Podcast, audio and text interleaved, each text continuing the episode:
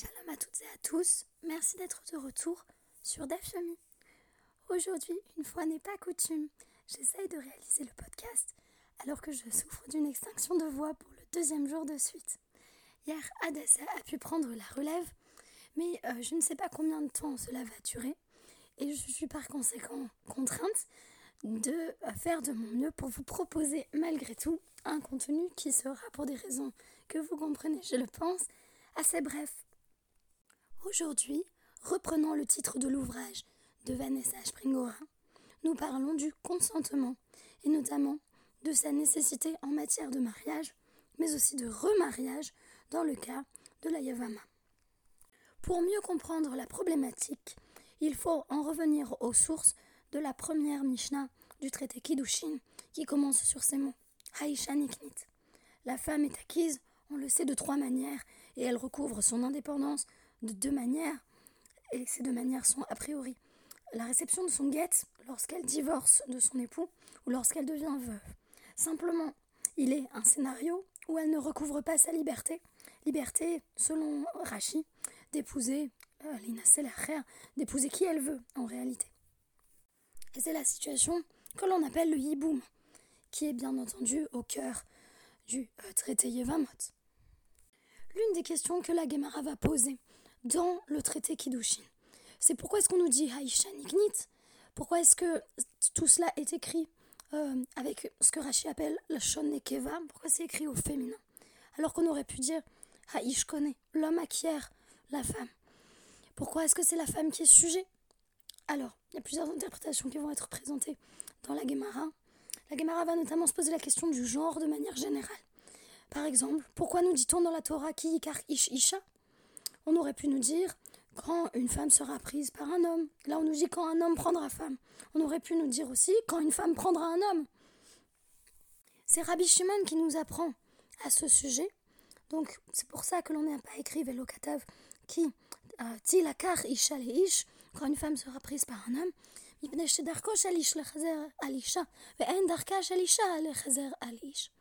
Parce que c'est une forme de constat essentialiste en vertu duquel euh, a priori, c'est un homme qui va à la recherche d'une femme, qui identifie un manque en lui-même, tandis que une femme ne part pas euh, en recherche d'un homme, n'est pas à la poursuite d'un homme. Il y a un machal, une analogie qui va être formulée. Les Adam, euh, chez Avdalo Aveda, mi choser almi, bal Aveda. Bal Aveda, mais chazer al Aveda. Quand une personne perd un, un objet, donc Aveda c'est l'objet perdu, qui va à la recherche de qui? Eh bien, c'est le propriétaire de l'objet qui va à la recherche de ce qu'il a perdu. Tout cela est bien entendu une référence à la séparation de la dame originelle quand on prélève le côté euh, de l'homme qui forme la femme. Donc la femme reste cette partie perdue de l'homme dans un présupposé qui est, je le rappelle, essentialiste en vertu duquel seul un homme peut partir à la recherche d'une femme. En réalité, on aura différents exemples dans le traité Kiddushin où c'est plutôt la femme qui demande l'homme en mariage. Et ça peut être valide à l'arriquement, au risque de vous surprendre. Moi, ce qui m'intéresse ici maintenant, euh, c'est la question de Haïcha Niknit. Pourquoi le Lachon Nekeva Pourquoi cette forme euh, Pourquoi cette forme féminine? C'est le Barthénoura, donc euh, Rav Ovadia Barthénoura, qui va nous répondre, commentateur italien du XVe siècle. Les fiches parce qu'on ne peut épouser une femme qu'avec son consentement. Tana Haïcha Niknit, c'est pour cela qu'on enseigne la femme est acquise. Vélo Tana connais on n'enseigne pas euh, l'homme parce que si on enseignait l'homme acquiert, on pourrait penser l'homme acquiert que la femme soit, euh, soit, consentante ou non. Et précisément, ce n'est pas cela qu'il faut nous enseigner. Et pourtant, le Barthénora va expliquer juste après, dans ce même commentaire, que cela ne s'applique pas à la Yevama. De Yevama niknitz, les Yavam, ben midata, ben shelo midata. La Yevama, celle qui est promise a épousé son beau-frère parce que son époux est mort sans lui laisser d'enfant. Elle est acquise par celui-ci, qu'elle le veuille ou qu'elle ne le veuille pas. Alors celui-ci a, on le rappelle, deux possibilités.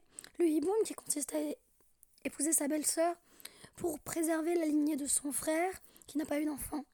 Ou la khalitsa, la cérémonie du déchoussement, qui dans le langage de l'Adora semble fort dévalorisée, mais dans la conception de la Gemara deviendra la solution prioritaire et celle qui est considérée comme la plus souhaitable. Ce qui m'a intéressé, c'est que dans notre DAF du jour de Yevamot, on va parler de cas où en réalité, il y a un date, il y a malgré tout, même dans le cas du Himoum, qui est une mise positive de la Torah qui contraint le choix de l'époux et de l'épouse pour les deux, que ce soit pour, euh, que soit pour l'épouse ou pour le, beau, pour le beau-frère, pour son beau-frère, il y a contrainte. Et on nous dit, il y a tout de même une situation où on ne va pas forcer la pauvre épouse à se marier avec son beau-frère. Alors tout cela, on l'apprend euh, d'une juxtaposition de psukim. Euh, donc c'est Rabbi et Lazare qui commencent par nous dire. Euh, Smurim min Torah minaïn. Euh, d'où on, tire dans la Torah Quelle est notre source toraïque euh, Des smurim, des, des, versets qui sont juxtaposés les uns aux autres. Comment on sait que quand deux versets sont situés l'un après l'autre, et donc parfois sur des thèmes très différents, on peut en tirer des halachot, des éléments de sens? Et là, c'est une interprétation homilétique qui va être proposée de Teilim, Teilim 111, Alepsukim 7 et 8. Smuchim la Ad Leolam, ils sont juxtaposés pour l'éternité. Il s'agit euh, ici bien entendu des psukim, des versets de la Torah. Asuim Behemet Veyasha, ils sont faits dans la vérité et la droiture. C'est-à-dire que leur juxtaposition n'est pas laissée au hasard, ne relève pas de l'arbitraire. Elle a un sens. Le fait que ce soit tel pasouk après tel pasouk et tel pasouk avant tel pasouk, tout cela est pensé. Rien dans la Torah euh, n'est purement le fruit du hasard. Et un exemple de cette, euh, méthode d'analyse, qui est la juxtaposition des versets, va nous être donné dans la succession de deux psukim qui apparemment n'ont pas de lien particulier. Devarim 25, 4, Devarim 25, 5. Devarim 25, 4 énonce un interdit, une mitzvah, l'otas, euh, donc qui est Lo euh, tarsam shor bedisho. Il ne faut pas museler le bœuf lorsqu'il est en train de se nourrir. Et, euh, et donc le, le pasouk suivant nous dit euh, Ki yeshvu achim yardav, quand des frères résideront ensemble. Et c'est à ce moment-là qu'on commence à nous parler du yiboum. Donc, a priori, il n'y a pas de lien entre le yiboum et le bœuf, on est d'accord. Eh bien, vous vous doutez que les sages vont trouver le lien qu'on n'aurait pas trouvé de manière apparente par nous-mêmes. Amar Amar Rabbi Elazar. Mishum Rabbi Elazar ben Azaria. Donc on a de nouveau Rabbi Lazare qui rappelle l'importance de la méthode de juxtaposition des versets qui rapporte le nom de Rabbi Lazare ben Azaria. Minain le yavama shenafla lifne euh, mokesherin she'ein euh, rosminota.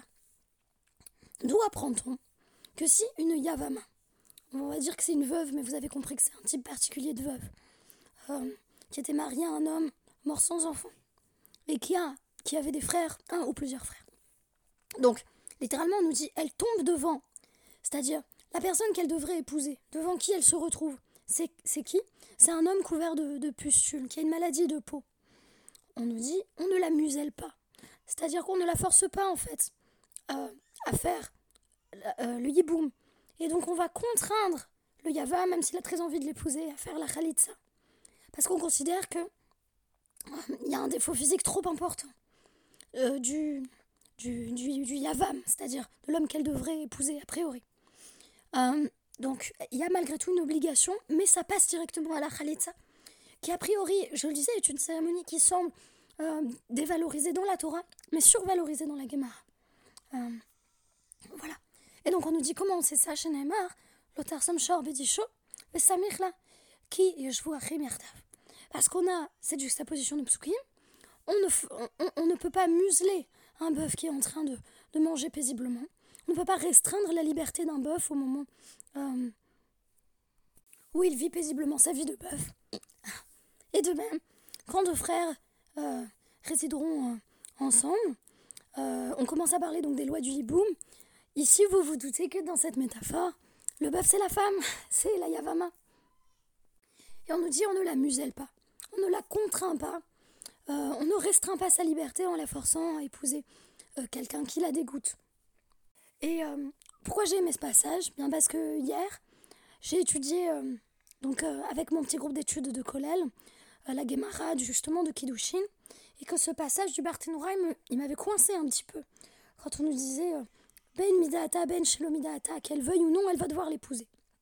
On me disait Ok, bon, au moins le Yavam, il a deux choix il a le choix de rompre son engagement à travers la Khalitsa ou de faire Yiboum. Mais elle, la pauvre, si elle n'a pas envie d'épouser son beau-frère, la voilà bien embêtée. Aujourd'hui, on apprend qu'il y a des limites, aux limites du consentement de la femme.